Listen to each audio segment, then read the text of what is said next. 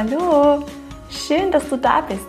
Mein Name ist Lisa Heindl und das hier ist mein Podcast Pädagogik mit Herz.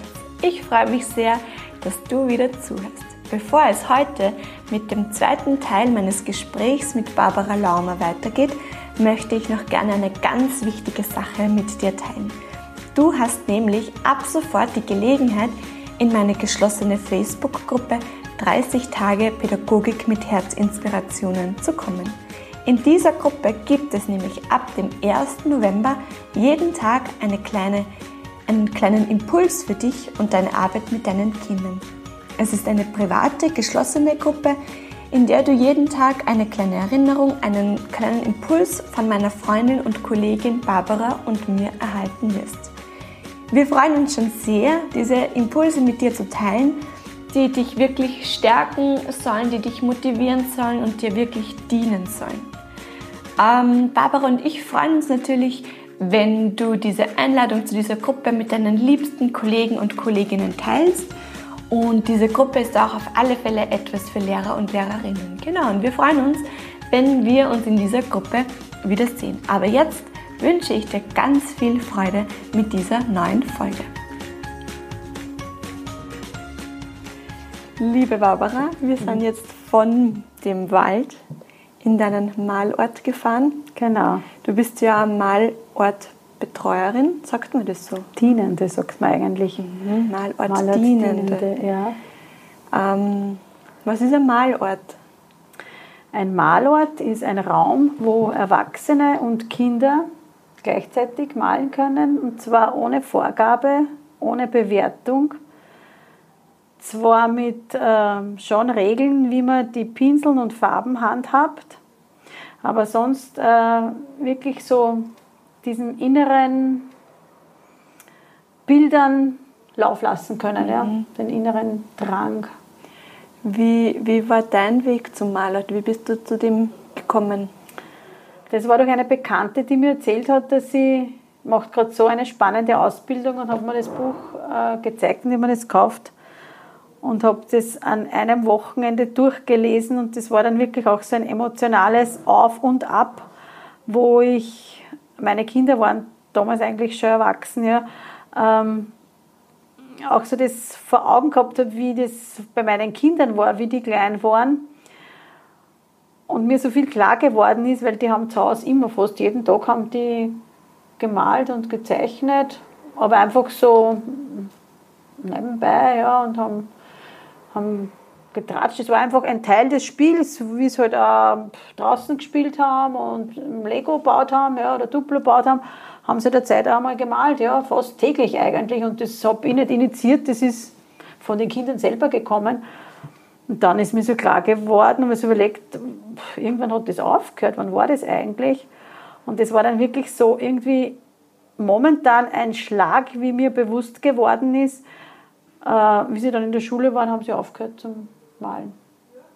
Und das war ganz schlimm eigentlich, momentan so diese Emotion, die in mir hochgekommen ist, weil so plötzlich klar war, was, was passiert da in der Schule, warum hören die Kinder zum Malen auf? Und die habe immer gemerkt, das tut ihnen gut, ja, also ja, den, den Raum, die Zeit, die sie da gehabt haben täglich. Natürlich, weil auch Hausaufgaben da sind, aber es ist ja Zeit zum Spielen trotzdem auch noch viel übrig geblieben. Aber mit Malen haben sie dann relativ bald aufgehört. Ja. Und das war mir dann in dem Buch eigentlich relativ, ja, hat mich gefesselt und ich wollte wissen, was ist da dahinter. Und bin in den Kindergarten gefahren am Wochenende, wie ich das Buch fertig gehabt habe, habe ähm, wir haben einen kleinen Raum gehabt, der nicht genützt war und habe einfach, die, was ich gefunden habe im Kindergarten, eine Malerfolie aufgehängt, damit die Wand nicht färbig wird und habe äh, Malbecher und Borstenpinsel, ja, für jede Farbe einen Pinsel und mein Mann hat mir am Wochenende in ein Brett so Löcher reingefräst äh, für die Becher und so ganz improvisiert, ja, bin ich am nächsten Tag in den Kindergarten gegangen und habe dann zu den Kindern gesagt, ähm, ihr könnt heute malen, ein Bild, nicht für mich, nicht für die Mama, nur für euch ganz alleine. Und ich muss vorausschicken, es war eine ganz schwierige Gruppe mit einer schwierigen Vorgeschichte. Äh, und ich war irgendwie mit in der Gruppe mit meinem Latein am Ende. Die Soki war im Langzeitkrankenstand, es ist niemand gekommen, wir haben keinen Ersatz bekommen. Und ich habe wirklich schon sehr viel Erfahrung gehabt, aber ich habe nicht mehr gewusst, äh, was wir machen sollen. Wenn wir draußen waren, war, war Anarchie, das war Chaos mit den Kindern, das ist überhaupt nicht gegangen. Drinnen mit Musik, mit Instrumenten, mit Geschichten, alles Mögliche. Wir haben es einfach, eine kleine Gruppe, diese Kindergartengruppe haben wir nicht dazu gebracht, dass die konzentriert irgendwie was spielen. Ja. Und ich habe mir dann nicht gedacht, das ist egal, jetzt probiere ich halt das noch aus. Ja. Und ich habe mir gar nicht viel Illusionen gemacht. Habe am Wochenende das aufgehängt und am Montag eben sind wir da reingegangen, ich glaube mit sechs Kindern, weil mehr Platz war nicht. Es waren zwei Türen drinnen und ein Fenster und wirklich ein kleiner Raum.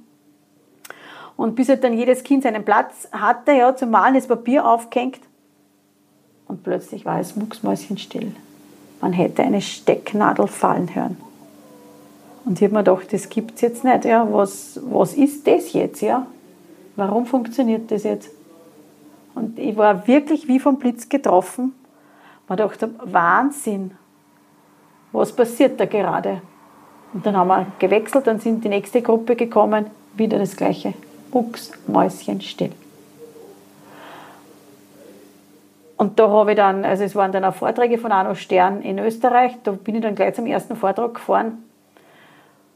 Äh, und das hat mich gefesselt. Aber einfach auch wieder aus der Reaktion der Kinder. Sonst wahrscheinlich hätte es, hätte es interessant gefunden, ja. Aber wenn ich nicht gemerkt hätte, was das bei den Kindern auslöst, äh, wäre ich da wahrscheinlich gar nicht so tiefer reingegangen.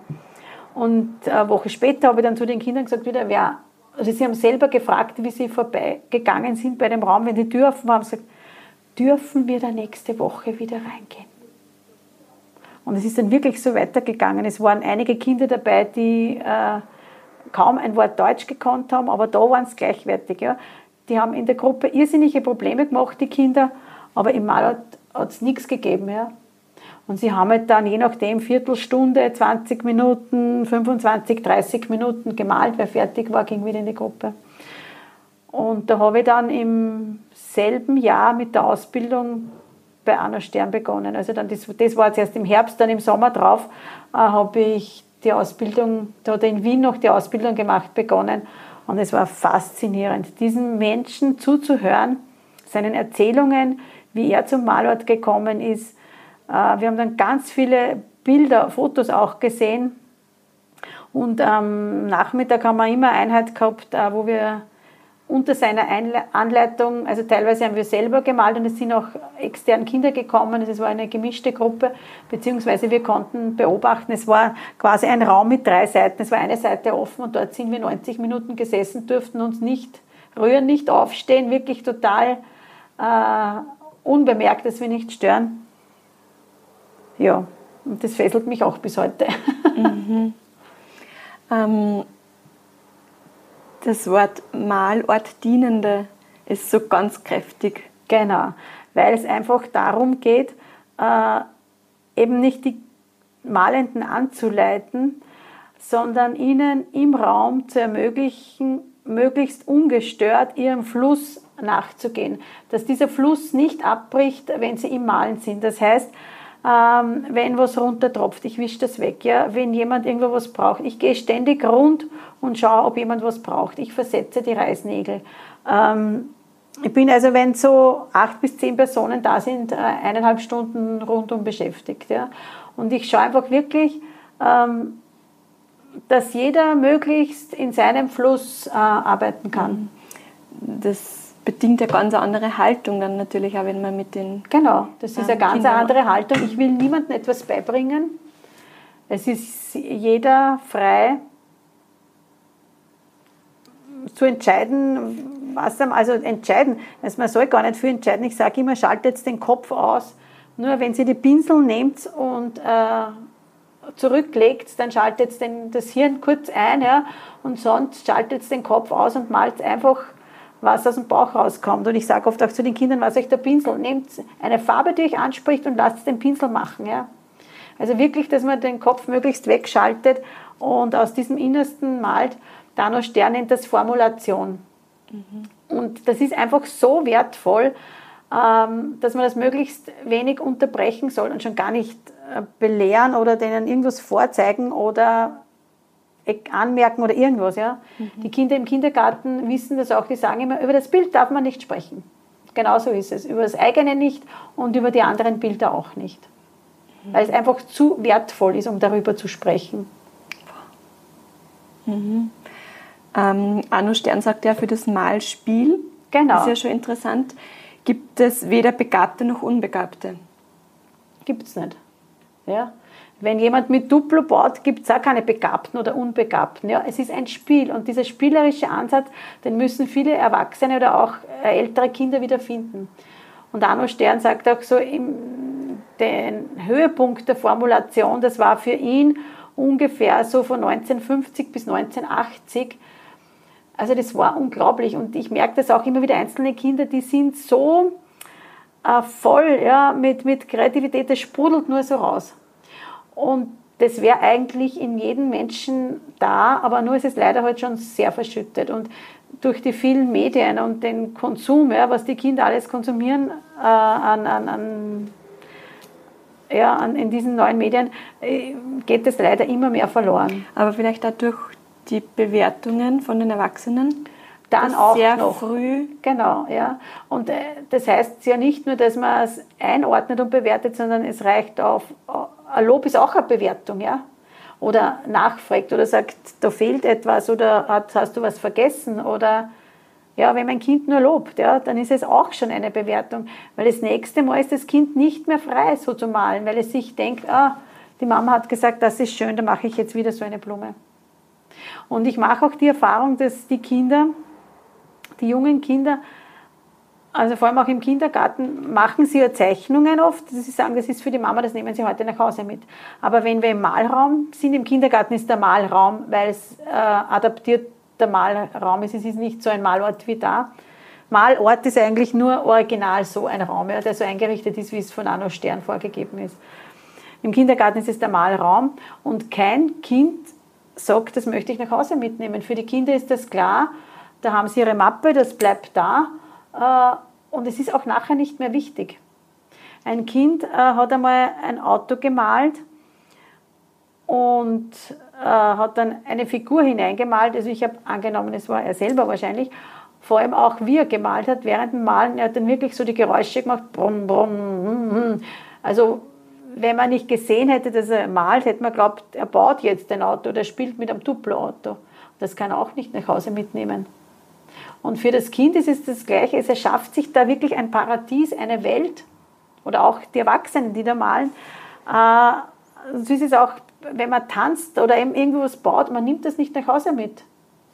Das bleibt da, es geht um den Prozess. Und diese Bilder, die dann da sind, ja.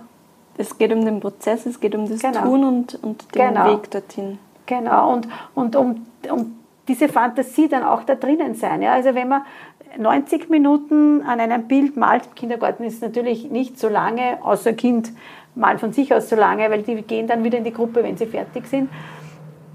Ähm, ist man, man lebt da drinnen, ja? man ist dann in diesem Bild drinnen, in der Fantasie äh, lebt man da drinnen dann. Ja? Ähm, magst du vielleicht mit uns noch näher in den Begriff Formulation einsteigen? Was bedeutet Formulation? Genau, da muss ich mal ein bisschen ausholen.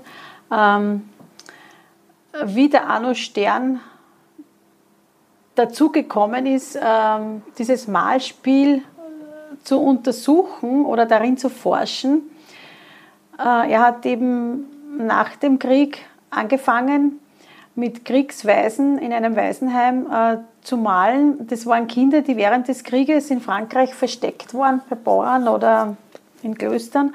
Und nach dem Krieg sind die aufgetaucht und die haben wir in ein Heim zusammengefasst. Äh, und die haben natürlich keine Schulbildung ähm, gehabt, beziehungsweise waren sie nicht belastet. Ja. Äh, und diese freien Kinder, mehr oder weniger, obwohl sie ja psychisch sehr schwer belastet waren, ja, weil die alle mehrfach Traumata wahrscheinlich gehabt haben, ähm, mit diesen Kindern sollte er sich beschäftigen. Und er hat die halt, ja, Stifte hat es gegeben, die wollten malen und er hat die malen lassen, die wollten stundenlang malen. Und er hat erzählt, am Abend mussten die ihnen das Licht abdrehen, weil die also nur malen wollten. Ja. Und er hat dann relativ früh äh, in einem Nebengebäude einen Raum eingerichtet, wo sie dann einen eigenen Raum gehabt haben zum Malen. Und diese Kinder sind dann nach und nach zu Pflegefamilien gekommen und ähm, ja, und er hat aber gemerkt, das tut ihnen so gut, das tut Kindern so gut. Und er hat dann, äh, wie das Heim mehr oder weniger aufgelöst wurde, äh, Anfang der 50er Jahre in Paris einen Malort gegründet und wo auch wieder Kinder kommen konnten zu malen. Und ihm ist da aufgefallen, dass die immer wieder dieselben Dinge malen. Und das äh, ja, hat dann irgendwie zum Nachdenken angeregt ähm, eben was Kinder halt so malen, ja, Bäume, Häuser, Straßen, Sonne, alles was halt so den Alltag äh, des Kindes umgibt. Und er wollte dann halt wissen, wie das in anderen Kulturen ist, ja. Und er hat dann äh, in den 60er und 70er Jahren Forschungsreisen gemacht zu Naturvölkern, die noch keinen Kontakt zu Schriftzeichen hatten. Also wo auch noch nie ein Missionar war, also die wirklich total unbelastet waren, ist da mit seinem Palettentisch hingefahren und mit, mit Papier und siehe da, die Kinder haben dieselben Sachen gemalt. Und es hat sich für ihn dann immer mehr der Verdacht erhärtet, äh, dass das nichts, das kann dann nichts mit Bildung oder Schule zu tun haben, äh, wenn die Kinder, die noch nie einen Kontakt dazu gehabt haben, dieselben Dinge malen. Ja? Das muss irgendwo im Menschen angelegt sein. Und er hat dann diese These aufgestellt, dass im Menschen, dass da irgendwo eine Erinnerung gibt, einen Speicher gibt, wo Dinge ähm, gespeichert sind, die ähm, vor unserer bewussten Erinnerung äh, abgespeichert werden, und zwar im, aus den ersten paar Lebensjahren und aus der Pränatalzeit. Und äh, ja, er hat das auch so wertvoll gefunden und hat dann auch diese These aufgestellt, dass man durch dieses Malen ohne Bewertung, ohne äh, Vorgabe, eben, dass er Formulation nennt, dieses Malen, ja, dass man da quasi an, andockt an diesen Speicher, ja, dass man da mhm. zurückkommt dass da eben äh, Figuren kommen, dass da Motive kommen aus dieser Zeit äh, und dass man da quasi äh, Zugriff hat auf diese Erinnerung und auch selber wieder in diese Zeit kommt. Und deswegen ist es so ausgleichend und ähm, so wichtig auch für die Entwicklung. Ähm, es berichten auch viele, dass sie sich nach so einer Maleinheit sehr wohlfühlen, ähm, weil man einfach in diese unbeschwerte Zeit äh, zurückkommt. Mhm. Es ist keine Maltherapie. Mhm. Also da grenzt er sich ganz entschieden ab, ähm, weil nichts interpretiert wird und da kann man ihm sehr viel zerstören auch damit.